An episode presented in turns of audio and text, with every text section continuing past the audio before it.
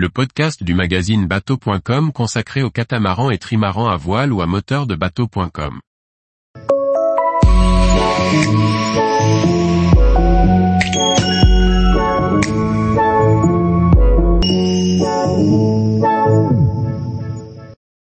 Ziguinchor, escale africaine authentique en amont du fleuve Casamance.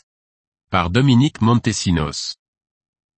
La remontée du fleuve Casamance constitue une croisière captivante. Ziguinchor, mouillage paisible, souvent fréquenté par de vrais voyageurs, bénéficie d'une ambiance sympathique et conviviale, et vaut vraiment le détour. La ville de Ziguinchor est située en amont du fleuve Casamance, dans le sud-est du Sénégal. À environ 70 km de l'estuaire, elle compte aujourd'hui presque 300 000 habitants et possède une université et un hôpital.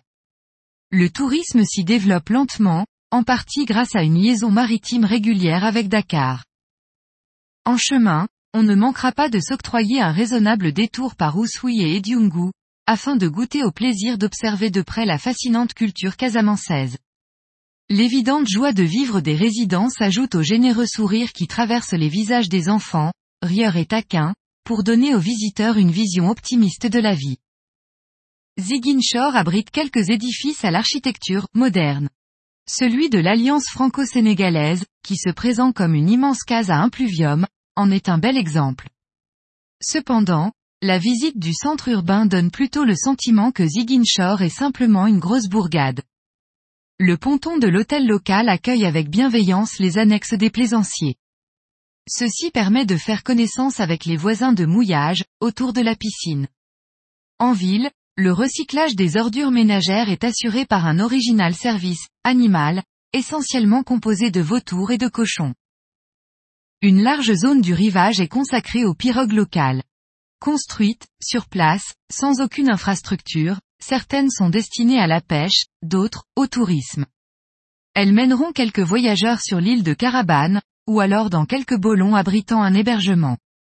D'autres, enfin, sont carrément bâclées, faites à toute vitesse et sans attention, car promises à un seul périple. Ce sera pour le transport de clandestins, vers des pays où certains pensent trouver accès à un bonheur, facile. Hélas, la majorité des candidats ne parvient jamais à destination. Un généreux plaisancier français a financé et construit la nouvelle école.